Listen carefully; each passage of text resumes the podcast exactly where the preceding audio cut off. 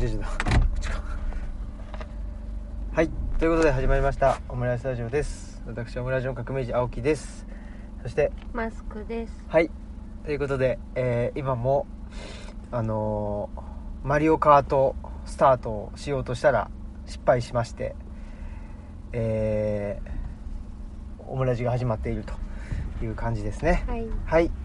えーっとということで今日も、えー移動式オムライススタジオということで、えー運転中の車内からお送りしております。ここはどこでしょえっ、と道の池道の池じゃない。う 池かな？すいません。あの、はい。お奥伊勢大台っはいていう道の駅です。道の駅ですねで、まあ、我々が好きなことでおなじみのあの奥伊勢というはい。大好きな。ねえ、うん。なんか、まあ、奥なんとかっていう地名っていうのかな、うん。多いんですね、そうですね。うん、まあなんか昔からあったのかねあの最近なのかちょっと分かんないですけど、うん。奥松坂とかそうですね。奥伊勢とかまあ奥大和っていうのもそうですけど、その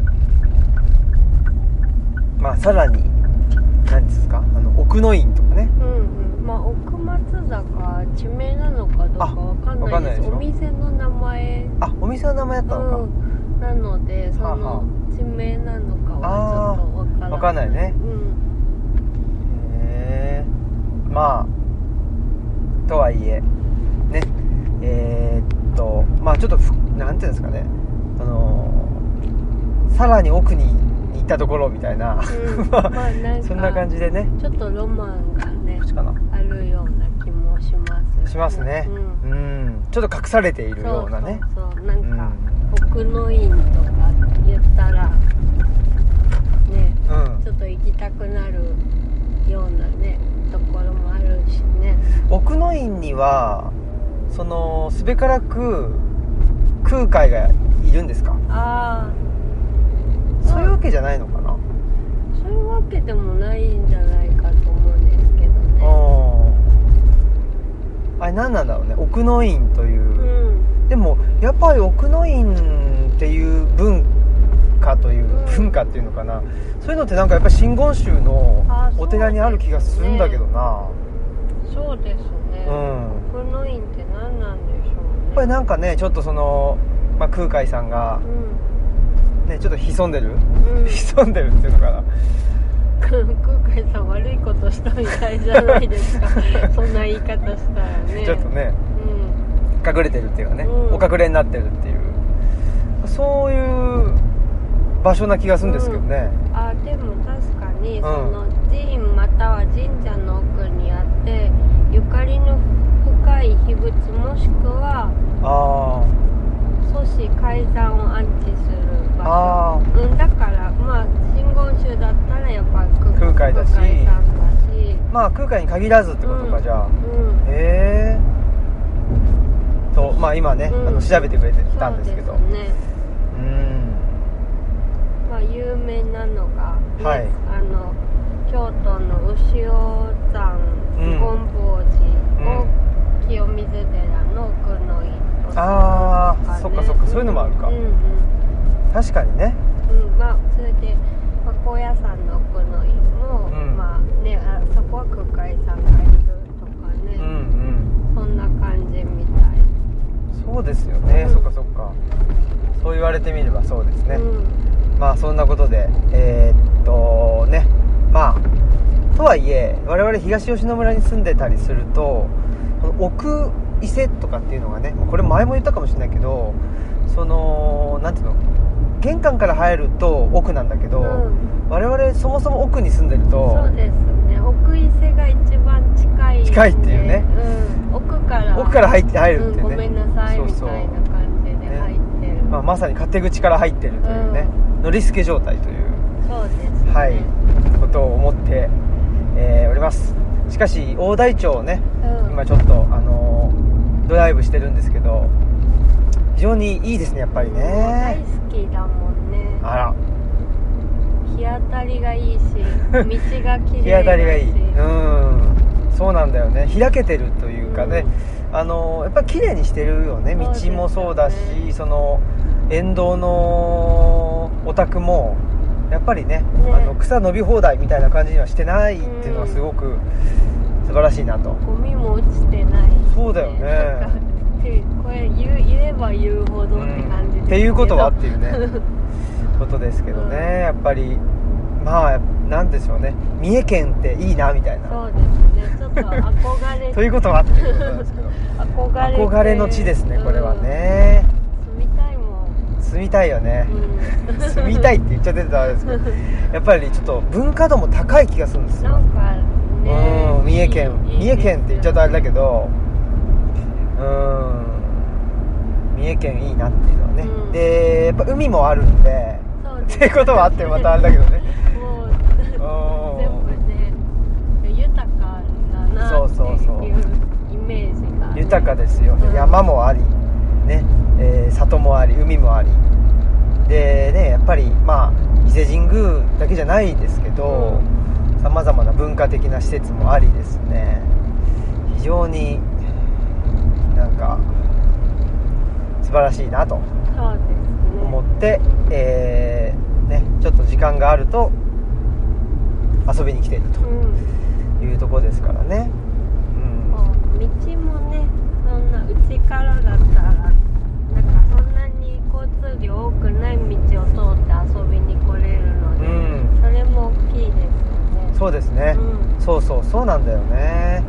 やっぱりね人が多いっていうのが一番嫌で。ちょっと苦手。そう苦手で。人が多いと信号もあるし車もたくさんいるしそうすると自分のペースでね走れないと。やっぱりこのマイペース人間としてはですねうんもう人のペースに合わせるのがもう大の苦手そうですね、はい。ちょっとそんなとこあるんで。そんなとこあるんでね、そういうことでですねえーっとまあ奥伊勢であったり大台町の辺りをねあのドライブするのは非常に好きであると。うん。ということで今日もですね、まあ、我々が、あのー激推ししている、うん。えー大内山牛乳を使ったソフトクリームを食べたりしてね。そうです、ぜひちょっと大内そのねルチャリブロに来てもらってどうにかしてそのね大内山牛乳をちょっとねうん。飲んでほしいなと思いますね。そうですね。まあ道の駅とかに売ってる時もあるからね。あ東吉野の道の駅に売ってたかな？には売ってない売ってないかねあのね近くの秋野の湯っていうね、はい。温泉施設には売ってますよね。はい、アイスとかうん。ねフルーツ牛乳とかね。そうですね、まあそういうことでえー、ね。まあこれからまたあの暖かくなってくるんでね。うん。あのー、なんですかね、まあ、ルチャリブロに、ね、来てくれる人はですね来てもらってえー、なんですか？とリーベね。うん。加納くんがやってるリーベにね、あのーえーとゲストハウスですけど、まあね、泊まれますんでそこに泊まってもらってうん。でねあの夜は、まあ、温泉に行ってもらってでそこで大内山牛乳を飲むと。そうですよね。はい。っていうコース。っていうコースでねうん。ぜひぜひ、えー来てもらえたらいいのかなとそうですね。思ってます、そういうことでえーっとはい。近況はどうですか？最近は。近況そうですね。今最近あのまたルチャリブロの開館時間がまあ冬の間あはあそうだ。はい、あの4時まで16時までうん、にしてるんですよね。あの、ゆねちょっと日が遅れたら凍結の恐れがあるので、うん。まあ念のためっていうことで4時までにしてたんですけど、まあちょっと5時にまた戻ってうん戻るっていう開館時間がまあ伸びた伸びます？ん？なんかちょっと要領を得ない。えっと？ごめんなさい。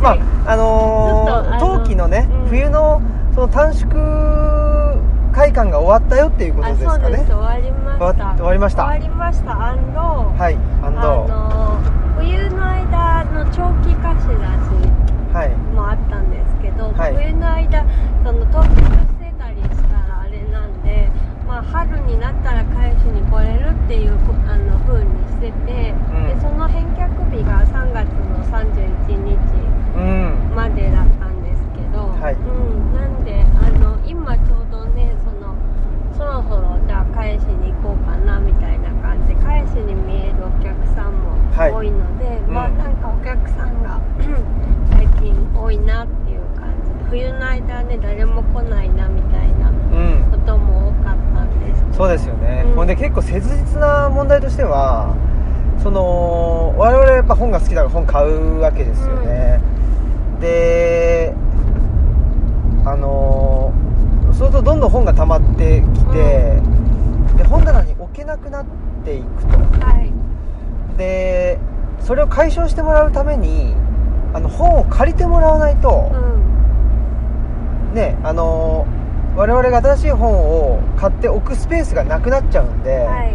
本借りてほしいなっていう そういう意味でね。はい。別に助けてください。そうそうそう。ちょっとねあの本がねどんどんどんどんやっぱりあの多くなってちょっとまあ棚もね作ろうとは思ってるんですけどまあ追いつちょっとね追いつかなくなっているのでちょっと皆さんのお力を借りてですね、えー借りてくんないとちょっと我々もあの新しい本置けないぞっていうところがあるんで、ぜひ借り借りに来てくださいという、助けを求めて。そう。ね。だそうそう。助けると思ってね。そうそう。のえ貸してもらうんですか？みたいな遠慮ねしないで。そうそうそう。あの本当に助かる。そういうことじゃないんですよね、だからまあいわゆるなんか図書館もそうだし博物館とかもそうだけど、あのーなんていうか社会教育施設みたいな分類がねされることがあるんですけど、全然我々、まあ、ルチャリブロとしては、まあ、一応人文地の拠点とかって言ってますけど、それはあのーまあね、えー一応そういう名目というかうん。名前は付けてますけど、そしねなんか教育とかあんまり考えてなくてねとりあえずやっぱり我々がねあの新しい本を買ったり読んだりするその罪悪感をちょっとでも軽減したいっていうね。ただそれだけっていうことですんでちょっとそこに協力ねうん、うん協力要請をそうですね。だから出します。ね、新しい本ねわあこれ読めるんだっつってねあの借りていいんですかとか言われるけどね、うん。あの買ってあの読んでくれたらねしめしめっていうか役に立ったぞってかこれ買ってよかったぞって思えるあそうだね。ん。それもあるよね、うん。そう。だしやっぱりねあこの本読みたいなと思ってもすぐ読めるもんじゃないし、うん。えーまあ、ともすれば読まないかもしれない。そうですね。だからなんかもう分担だと思って。そうだね、うん、お客さんに分担してもらってると思ってるから。そうなんですよね、うん分担だと思って借りてもらえたらそうなんだよね。いやだからねそういう意味では本当は歌詞あうん451うん。をそういう文脈で書きたかったんですよね僕はね。書きたかった。その歌詞うん451を、あのまあルチャリブロのねおすすめ図書として、うんうん。えーっとまあこれ言ってしまうとあのー千葉のね千葉じゃないわ、和歌山のあのラクダ社さんはい。本屋さんがあるんうんですけど、ラクダ社の千葉さんが声かけてくれてまああの200年後にあ何だったかな。正確に忘れちゃった届けたいよ届けたいやっけな。みたいなね、うんそうそう。まあそれぐらいのニュアンスとしてね。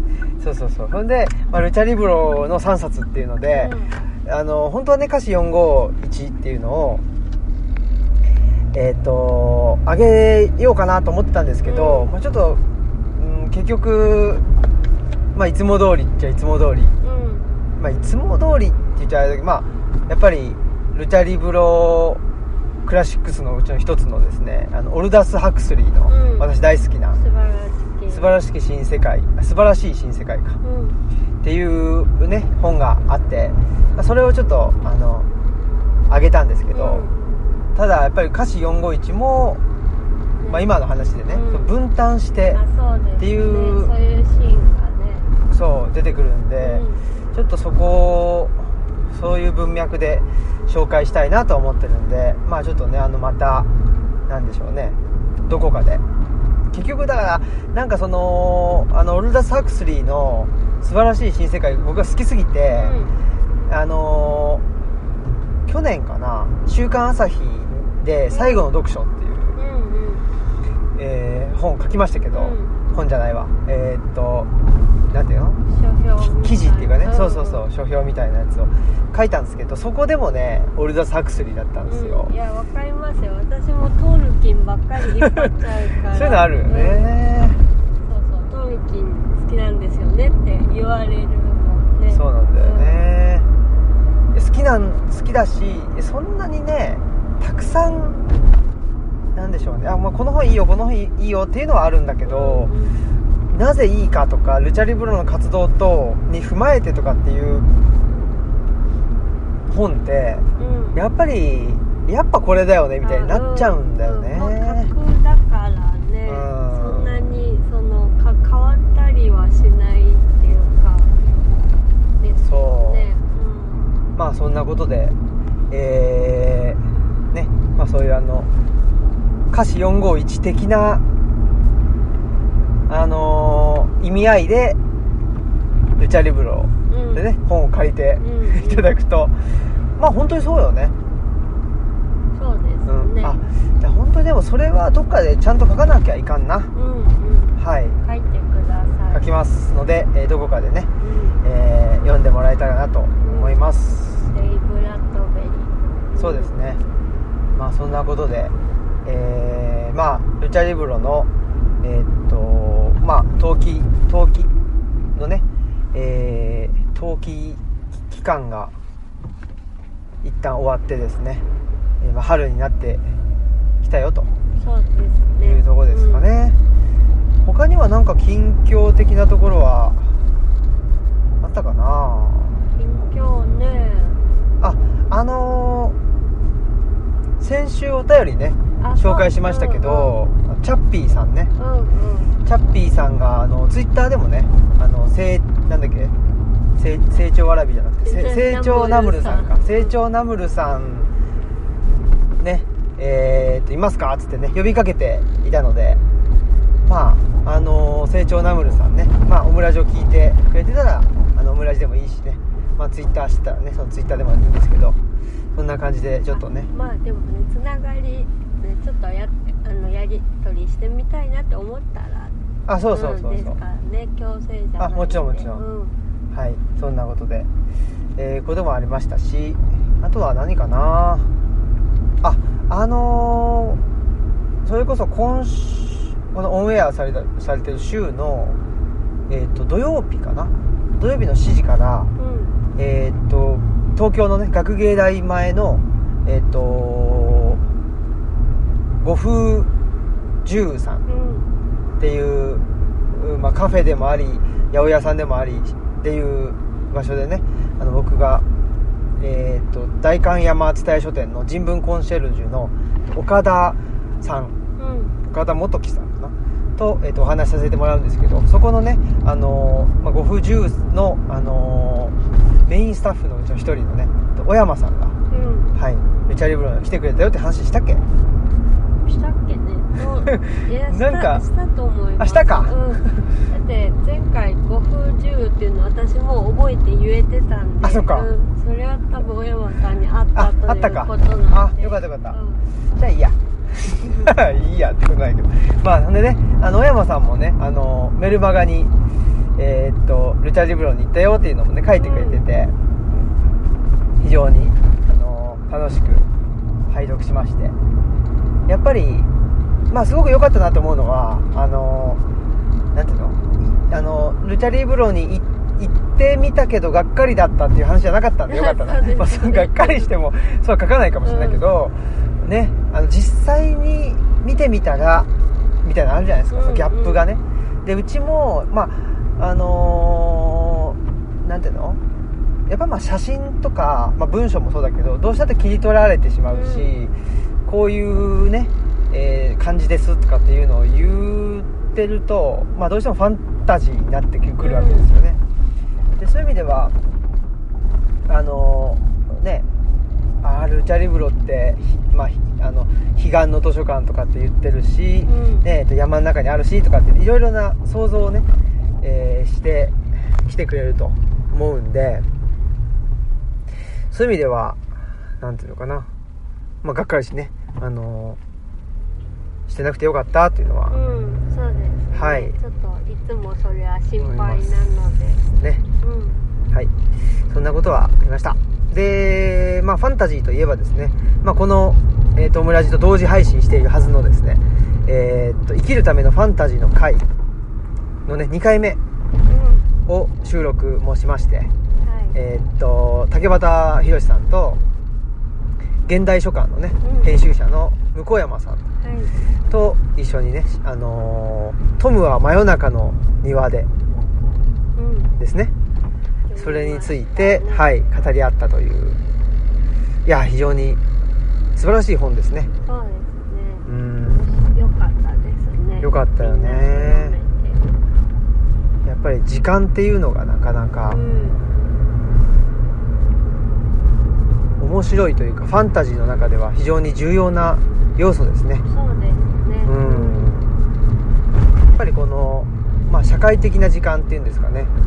そういうまあ単線的な時間っていうか、うんうん。そういうものとなんか複数的な時間っていうかなんかそのスタートとゴールがあってっていうね。そういう時間ではない時間、そうですね。うん、個人個人にある時間っていう、うんうんうん。やっぱりそのお話って一つの形なのかもしれないですね。ファンタジーとか、うですね。なんかある意味その社会的な時間の方が実はファンタジーだよねみたいなうん、うんところをすごい示してくれるような、まあ、作品になったのかなってこれあの収録の時に言えたらよかったんですけどいやそうなんだよ今言えねたっていうそうですね、うんでえぜひファンタジーあ生きるためのファンタジーの回をね聞いてもらって。はい。うん。まあだから最初言ってたねマイペースって何かっていう話ですよね、マイペースってやっぱり自分の時間。うん。自分の時間しか生きれない人間っていうのはやっぱりマイペース人間であるっていうことでそれがやっぱママイペースな人間がまああの生きづらくなっているというそういう社会なのかなと、うん。まあ昔もそうだったのかもしれないけどね。昔から生きづらかったのかもしれないけどでももうちょっとなんですかね時間っていうのが緩やかだったうん。気がしますね、うん。だからまああのデジタルではなくてやっぱり時間がアナログだったっていうか、ね、やっぱりそのうーん、まあ、季節は移ろゆくものなので、あのねえー、なんつうかな暑い時間とかね。まあ、まあ昼間って言った時に昼間はやっぱりあの変わるわけですよね。昼間の時間の長ささって、うんうん。でそれは、まあ、1年のうちでもあの徐々に変わるし、うんうん。えーそうじゃなかったとしても晴れだったり、うん。雨だったりしたらなんかいわゆる昼間うん。でちょっとニュアンス変わってくるじゃないですか。そうですぱりそういう意味で昔はもうちょっとあの緩やかというかね、うん。アナログだったんじゃないかなというふうに思ったりしますね。そうですね。はい。うん。まああのどんな話になったかはぜひ。そうですね、うん。そっちも聞いてほしいですね。はい。そんなことでえーっとですんで、えー私は今週末ですね金曜日に隣町カフェ。うん。でえーっと今回は平川克美さんじゃなくてですね、うん。えー杉田俊介さんという、はい。まあ、僕がもう大好きなうん。批評家のうち批評家の方ですけど、ねえ、まあ、杉田さんとお話できるというのは非常に光栄で。そうですね。ん。まあなんでしょうね。その本当に男、まあ、男性うんと弱さみたいなところで言うと確かにまあ障害福祉とうか、ん。まあ、福祉分野ではまあうーんなんて言うんだろうな。その、まあ、障害当事者の方うん。をからの発信を中心にしてやっぱりそういう生きづ生きづらさっていうかねその、まあ、よ弱さだよね。うん。弱さとどうなんか折り合いつけて生きていくかっていうのは発信されてると思うんだけどやっぱりなんでしょうね。それが批評っていうね、まあ、ある種のなんか論断みたいなところでは、うん。なんか、まあ、語られてんのかもしれないなんかちょっとなんていうのかな。なんかまあぼ僕の感覚ではあの語られていないっていうかすごく少ないうん。とこな気がしてそういう意味ではなんか杉田さんっていうのはあの100%論断にもいるわけでもなくうんなんか生活者としてもしっかりとなんていうのかな。その具体的な生活っていうものとその言論活動うん。っていうものがすごくリンクしていてそういう意味でなんか信用できるなっていうかね、うん。なんか口先だけじゃねえなみたいなうんことを思う方でなので、えーお話ししたかったんで、えーね、その、まあ、杉田さんと金曜日の、ね、夜にお話できると。いうことで、えーぜひいらっしゃっていただけたらなと思います。しその翌日に、ね、さっき言いましたけど五風十さんで、え岡田さんとお話できるということですね。はい、でそのこっちの五分十さんはね、まあ、僕と岡田さんがお話しした後にちょっとみんなであのーていうのかな登壇者とか、えー、と登壇してないがと登壇してない人とかじゃなくてちょっとみんなで、あのー意見交換会みたいなうん。感じかな？そういうのをしたいですねみたいなことでもあるみたいなんで、うんはい。まあそれも非常に楽しみだと。本当です。ねいう感じですね。うん。はい。で、五風十さんの方はもうちょっとリアルの方は、あの、お席がだいぶ少なくなってきているということで、えーお急ぎくださいと。ただ、まあ、オンラインもあるんでね、うん。オンラインで、えー参加してくださる人は参加してくださいと。はい。いうことですね。まあ、そんなことです。うん。で近況つうと、まあ、そんなもん、そんなとこかそうですかね。うな。ん。ねえ。なんかよく覚えてませんけど、うん。まあ、そんなところでいいですかね。うん。はい、えーそしたらですね、えーなんか話す内容も他にもあったような気もするけど、まあ、思い出したら話すとうん。いうことにしましょう。はい、はい。じゃあコーナーにいきますか、はい。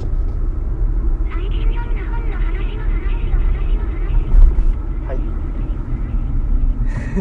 もうちょっとねコーナーの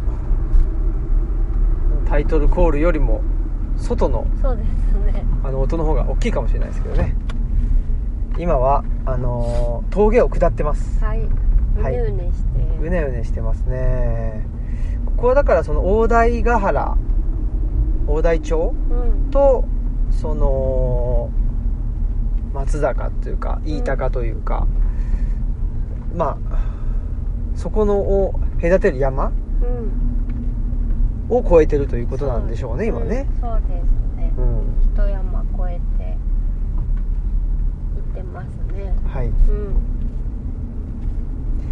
ということで、えー最近読んだ本の話の話。ということですけど最近はどうですか？最近ねちょっとそのなんだろう。よ部分的になんかあの読み進めたみたいな感じなんですけど、はい。あのえっ、と毎日新聞のほ茅原さん。はいはい。記者の茅原さんが、まあ、くださったうん「えっと、天職の運命。うん」あの武藤洋二さんの本ですね。のスターリン政権下で、うん。まあのソビエトでうん。芸術家たちがどういどんな生き方をしたのかっていう、まあ、本なんですけどそれを、まあ、ちょっとこうあのこの間茅原さんとメッセージでやり取りしたのであのまたちょっとあの私天転職の梅途中で止まっちゃってるんですけどん。読みかけて、ででもそれをちょっとだけ読み進めたっていう感じで。う、んまあ、今回読んだのが、まあ、あの茅原さんが自分があのご自身が書かれた記事を送ってくれてで、まあ、そこに「他人のパン」っていう、まあ、あの話があってなんだっけな収容所の話かな？なんかうん。こう労働を、まあうんラーゲリの話じゃなかあったか。ラーゲリの話か。なあそうですね。ラーゲリまあ収容所だうん。よね愛を込めてやったかな。うん。うん。収容所で労働してる時にまああの同仲間がちょっとこのパンあの働いてる間持っといてくれって言って預けられてでそのパンをまああのおね、みんな空腹だから食べてしまいたいと思うけどまあちょっとだけ一つまみして食べてあとあのちゃんとこう約束を守ったっていうパンを食べずに持っておいたっていう話があのまああのその話が天職の梅にも載ってたのでその部分をちょっと読んだっていう感じですね。うんでまあそのねあの人のに託されたパンを食べないっていうことだったり、まあ、あとどうしてもすごいあの みんな飢えてたのでまあそのね家で飼ってた犬とか猫とかにも手を出すっていうあのケースもあったらしいんですけど、まあ、それをあの思いとどまった人たちもいたみたいなこととかあなんかねそれってこうもう社会があの非常時だからうあんの老人あのいなくななってしまえみたいなこととかもまあ通じるのかなって思ったりしましたね。うん。もう社会が逼迫してるから老人から殺してしまえってういうんのと、まあ、あのもうあの空腹であのすごい飢餓だから犬猫も食べてしまえとか他人のパンも預けられたものを食べてしまえっていうのの中にちょっと近いのかなっていうことを読みながら感じてました。うん。確かにね、はいやっぱりそういうなんでしょうね。あのーまあ、社会が逼迫しているっていうかね、うん。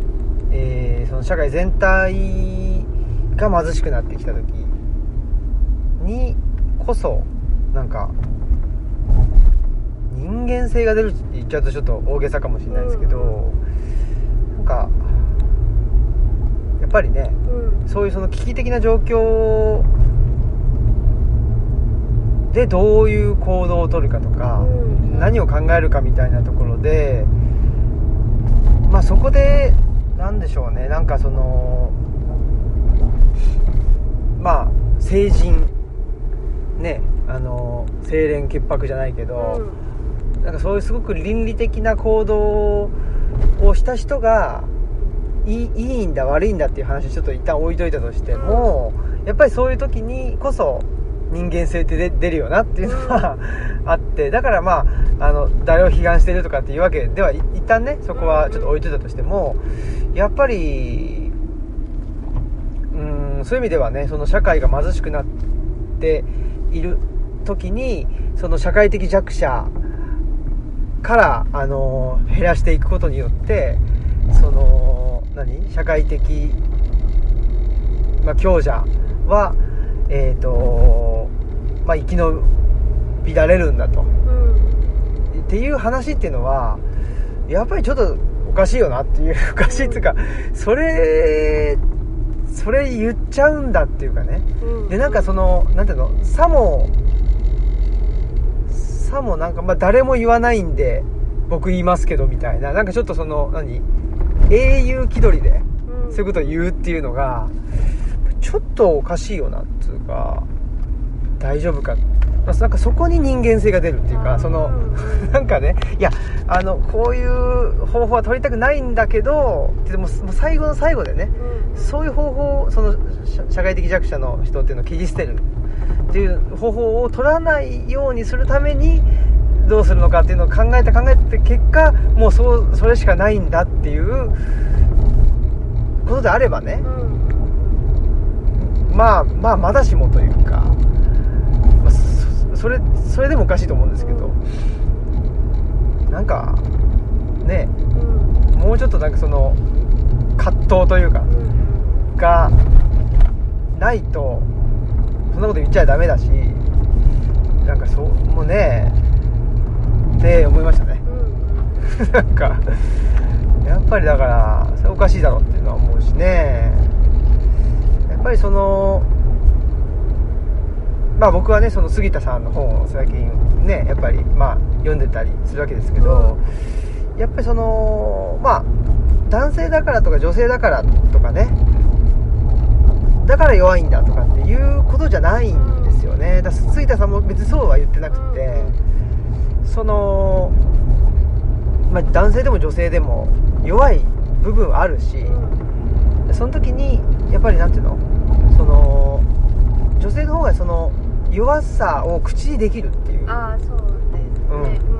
まあ口にできるからといってそれがその解決に、あのーい至ってるかどうかっていうのはまたちょっとそれもまた別問題で、あのー別問題なんですけどでもやっぱり、うん、女性と男性って言った時にその、まあ、社会構造的に男性の方がその弱さっていうのを口にしにくいうんうん。構造はあるよねっていう話なんですよね。うんだからあの男性の方方が女性よりも弱いんだとかって話では全然なくて、そこは一つ重要なポイントかなっていうね。うん。うん本当にね。うん。でなんかやっぱすごいね杉田さんすごいなって思うのが、まあそうやってあの男性の方が弱さを口にできないっていうことででなんか口にできる女性この野郎ってならならないっていそうそうそうそう。闇落ちってねそう。そう杉田さんは表現してるけどあのそれでミソジニーとかにねあの引っ張られないっていうこともちゃんと一緒に書いてるからそこがすごいなっていうそう。だよねう。ん、思いますね。う。んだそう。なっちゃうとそうねまあ闇落ちうん、ダークサイドに落ちちゃう。っていう。ことだと思うんだけどやっぱり何かその標的を作ってでそれをなんていうのやっつけることによってそれをやっつけたら、あの問題はまあ解決するんだっていうかね、えーあそこに敵がいてっていうそういうやり口ですよね、あそれはもう本当にその、ね、ここの社会を悪くしてるのは高齢者なんだとか、ね、あの社会保障費をえっと多く使ってるのは何？と病人なんだとまあ、うん。確かにそういう側面はあるっちゃあるんだけど、うん。じゃあ病院病人を何？ええーとえーその延命措置を取らせるなとか、あのー障害者はねその社会的生産性が低いんだからとかそういう標的を作ってしまうと、うん。もうそれはすべからくやっぱり闇落ちというか、うん。ダークサイドに落ちているんだっていう。それやっちゃうと人として終わってるよね終わってるよねっていう話なんですよね、やっぱり、そうですねでまあねあの不均衡が起きてるにしてもそれその当事者のせいじゃないじゃんっていうね、うんところがそうそうそう。の分からないっていうのはやばいよって。そう。だからさっきも言いましたけどまあねそれがその何？みんな言わないから俺俺言うよっていう、まあ、英雄気取りであったり、うん。なんていうの？それがその知識人とか指揮者としてなんかもてはやしてしまう方もしてししまう方だし、やっぱりそれだったらなんていうのかねまあある種スケープゴートっていうかだから本当は国もそうしたいんだと、あまあそうでしょうね、うん。だからそのあそういう発言をしてまあねあのそれでもテレビとかメディアに出られてるっていうのは、ことなんでしょうね、うん、社会保障費減らしたいと。そうそう。だし、それはその何ていうの？見逃してるとかっていうよりも、うん、むしろやっぱりそのまあ成田さんですよね、うん、あの人をスケープゴートにしてんじゃないっていう気がするよね、うん、だから本当はまあ経産省なりあのねそういう、まあ、国の役所。まああとはあと財務省なりそれがしたいんでしょっていうあねうんうん。したいのに言えないから言ってもらってる。うんうん。で責任は成田さんに取らせようとしてるっていう、ん。だからまあ成田氏もそんなんで何？指揮者みたいな感じでのこのこ出てくんじゃねえよっていうのももちろんあるしでもまあもうちょっと引いてみるとすげえかわいそうっていうか そのまあ犠牲としてされてるからこそその見逃されてる。うんうん。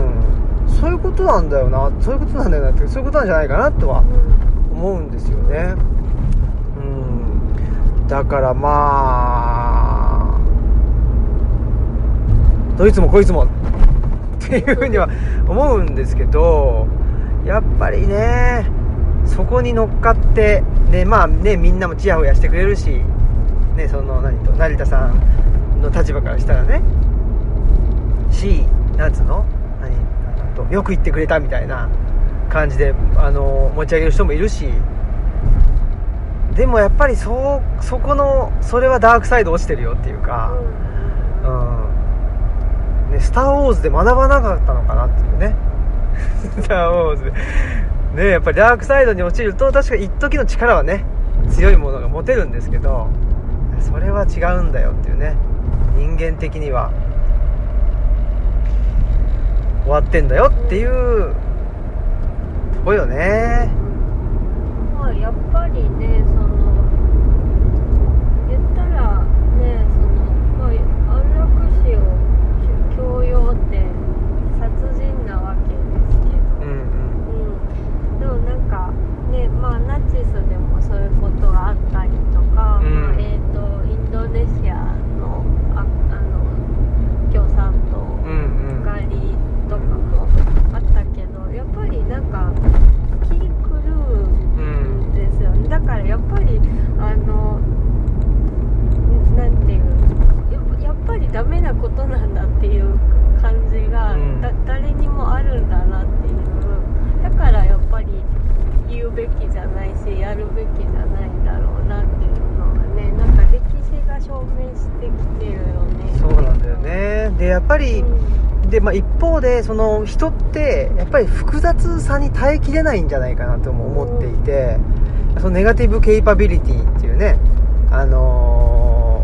ー本本とかそういう概念うん。もあるけどあれっていうのはまあ正解を出さないという状況に耐える力だっていうね、そういうことを言ってるんですけどやっぱりまあそういう状況なんてそのねえーっと、まあ答えの出ない問いに向き合い続けるっていうのはやっぱり結構しんどいことであってでなんていうのかな。そこが解決されちゃうんだよね。そのああのある種ダークサイドに人は落ちると、うん。ってことはまあダークダークとダークサイドと何とライトサイドっていうかができてすごく世界が分かりやすくなるわけですよね、で分かりやすくなると自分のやるべきことが見えてくんだと思うんだよね、でまあそれがね何と敵を倒せっていうことなんだけど、で敵を倒すっていうのはすごく快感多分い生き物としての快感も得れるしやっぱりあのアドレナリンも出るし、すごくその、まあ、特にそういう複雑な状況に耐えきれないって思ってる人にとっては、ぱり何？あのいいいことというかね、なんだろうないいことっていうかなんかそのまあ身体的あの快感を伴うものなんだろうなというふうに思うのでからまあやっぱりそういう状況にあのーそういう状況ってねいろんなだから、まあ、共産主義と資本主義っていうその対立のね構図があって、まあ、あの国がね何と赤だというふうに認定すればもうあいつらはあの何あの人と人と思わなくていいんだと。だからまああのー、2つの世界に分けちゃうわけよね、っていうのはやっぱりまあそれこそなんですかね、うんと、一神教の人と何と異教徒とかっていう関係もそうだし、まあ、一神教だけじゃなくてもそうかもしれないんですけどそのねあの自分の自分のあの見方とは違うやつなんだと。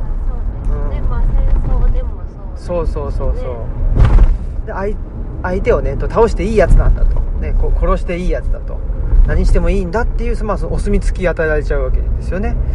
やっぱりこの考え方っていうのは、まあ、やっぱり容易に人間はねそっちにあのーまあやっぱり楽したいからね。うんそっちに転がるし。っていうのは思いますね、まあ、だからこそやっぱりそういう事態えーを防がないといけないし、うん。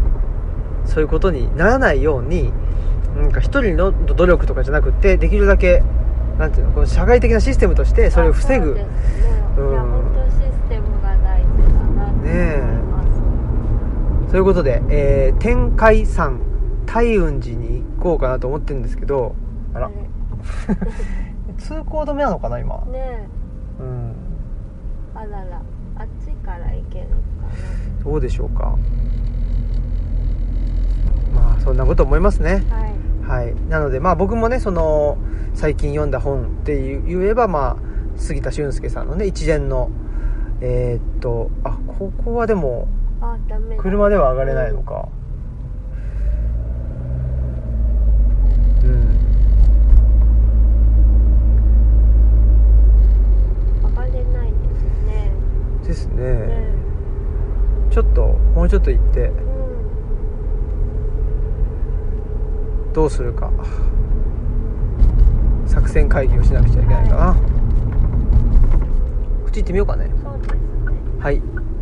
ということで、えーっと、今は飯高町のですね、ハセ、ハゼ、うん。波の、山水のね、うん。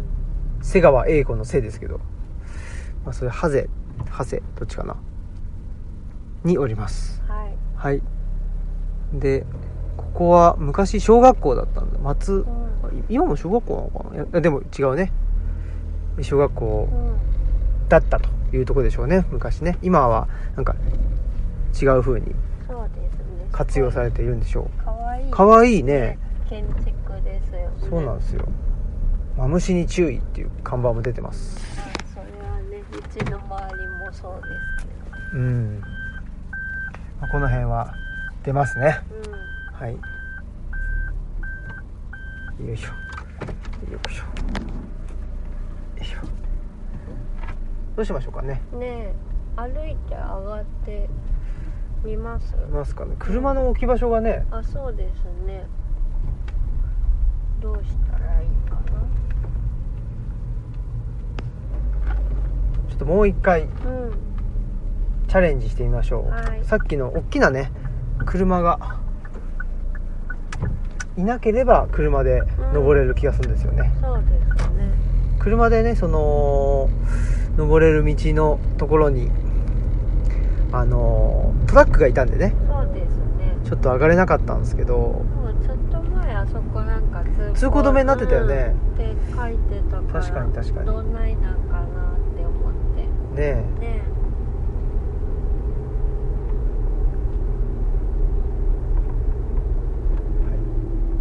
あでも全然なんか、え、うん。上がる道の雰囲気じゃないよね。そうですね。なんかもう草生えちゃって草生えてるね。うん。徒歩で登る道ではなさそうな、感じもありますし。ね。ここは行けるんでしょうか。あ車がああでもやっぱり通行止めあ本当だダメだ。ですね。ちょっとダメですかね。令和5年の令和5年あ今令和5年か、うん。3月28日まであ。工事してるそうです。またちょっとじゃあ、うん、じゃあ。また来ましょそうですね。残念ですね、残念です、じゃあもう一回引き返します。うんはい。はい。よいしょこいしょはい。天海山、えー、大雲寺はい。に行きたかった。うん。八角のは八角形のなんか鐘が鐘があるという、ねある。でなんかちょっとうろ覚えなんですけどキリシタンね。と関係があるあるかなんかの。遺跡があるとかないとかっていうね、ちょっとまた今度確かめにねあのうろ覚えなんではい。確かめに行きたいと思います。そうですね。そんなことでえー最近読んだ本としてはそんなとこですかね。まあ僕の個人的なこととしては、あのーなんすか。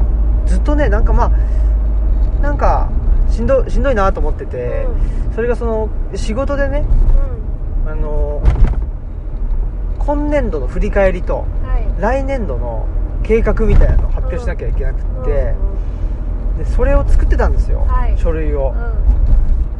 う、ん。それがすごいしんどくて向いてないって。うん。まあしね。あのオムラジリスナーの皆さん、あのー知ってるよっていうね。話でしょうけどそういうの向いてないじゃないですか、うんうん。でまあ向いてないけどまあやんなきゃいけないってとこでやってたんですけどやっぱ向いてねえなっていうのはね、思いましたね。っていうんでまああのーちょっとなんかいろんなものがあのー滞ってたんですけど、はい。まあそれもなんとかあのーちょっとちょっと降りましょうか。はいえーっとハゼのですね道の駅に来ました。はい。はい。でちょっとちょっとお散歩でもしながら。はい。いやー非常にいい天気で。ね。今日はね。はい。はい。あこれしますか？あはい。この番組は図書館、パブリックスペース、研究センターなどを内包する人文地の拠点、ルチャリブロの提供でお送りしました。はい。はい。ということで、えーまあ、今日はねエンディングテーマはちょっとはい。なしの回かな。はい。はい。と思います。でえー、いやーなかなかやっぱりあの日差しが非常にあるんでね暖かい。ですね。そうですね。はい。ちょっと降りましょう。降りましょうよっこいしょ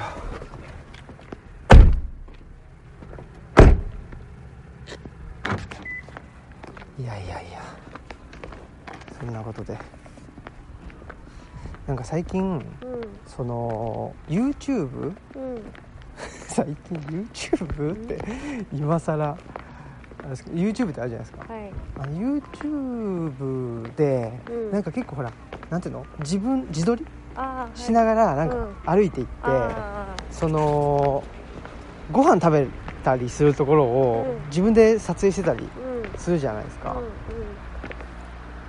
あれってどうやってんのかなって。あ すごい思うんですよね、ーうん。どうしてんのかしら。なんかあれかな。iPhone をうん。前に目の前にうん。置いてなんかそういうのがあるのかしら。ねえなんかあるんでしょうね。ねえ。自撮り棒みたいな。自撮り棒みたいなねやつ持ちながら歩いてるのかな、え。わかんない。あんまでも見たことないんだよな。そうですね。うん。街中に行くといるのかなそういう人がやっぱり、というふうに思って。うん。やっぱりそういう意味ではねあのこういう収録しながらうん。歩くのはそんなに違和感ないっていうかなんかすごい、ね。でもこれも、まあ、前にねあのオムラジの鈴木さんとかと話した時に、うん。なんか妙にハキハキ喋ってんだあの人みたいな それはあるでしょうねみたいなことは言ってたんだけど、いやーまあそういうことで。でもこれもいいな。なんかあのあの歩きながらね。そうですね。久しぶりにうん。収録するというのもいいですし。今橋を渡りました。そうですね。はい。三輪車。え？あそこのその施設が三輪車っていう。ああ名前？山の林の。おお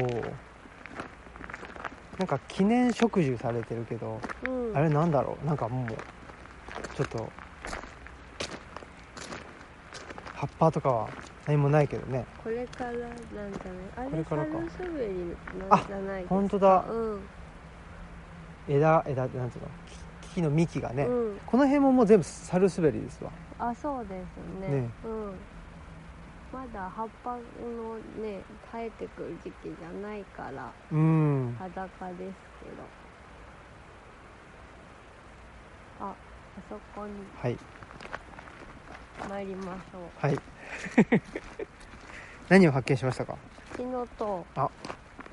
まあうちの周りにもめっちゃあるんですけどめっちゃあるけどね。まあ見ると確認したくなる。ああ。やっぱりみあのね見つけるとうん。確認したくなるっていうのがやっぱりハンターですよね。そうですね。僕なんてだってうやっぱりハンターじゃないよね、ん、うん、まあしかもそういうの好きじゃないじゃない。たくさんいる。本当だ。たくさんにゃんこがいます、ね。ほらあそこにあ本当だ。たくさんある、うん。もう結構成長してますね。ね。やっぱ日当たり日当たりがいいからだな。うちは日当たり悪いからね。うん、うん、そんなに成長しないね。こんな伸びてない。すごいな。うん。でもあんだけやっぱり伸びちゃうとちょっとあれかな、うん。まあ食べるにはえぐみというかにもうた苦味が。うん食べない方がうん。いいでしょうね。いいでしょうね。うん。いやーちょっと今年はこういう外ロケ。うん。外ロケ？わかんないけど。外で収録するっていうのもしていきましょう、うん。そうですね。はい。自然のねその自然の癒しをうん。皆様にお届けする。あそうですか？あそうです。そういう使命がねうん。あります。そうですか。はい。今うん。日一人だから夜うん。